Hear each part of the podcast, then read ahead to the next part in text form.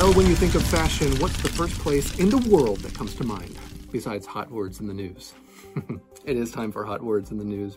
But I'm sure that's not the place that came to your mind. I'm sure you were thinking of a place like Milan, Italy.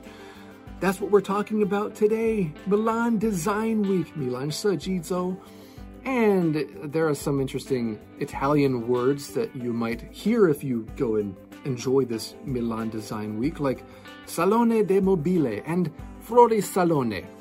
Well, what are some English words that you should pay attention for in this news? One is design furniture.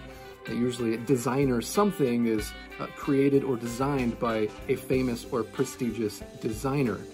Something else you should pay attention for is trade fair, that is 贸易展览. And the word concurrently. Ooh, what an interesting word, right? Concurrently means 同时的, happening at the same time as something else. It's a little bit different from the word simultaneously. you can look that up later. Here's the news. Milan Design Week, the world's largest trade fair for design furniture, will take place from September 5th through 10th in Italy's fashion capital, Milan. We all know that's the fashion capital. It's the most important event in the world for design.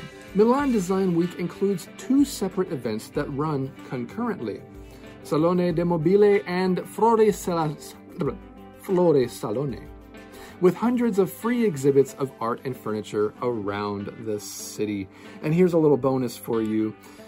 Do you know the difference between exhibit and exhibition? Well, an exhibition is usually the big event that has a lot of exhibits. So exhibition you might think of as 展览, whereas exhibit, it might be one painting or a piece of artwork in an exhibition, although we often use those words to mean the same thing. Okay, that's all for today's hot words in the news. Ciao a tutti. That means goodbye, everybody.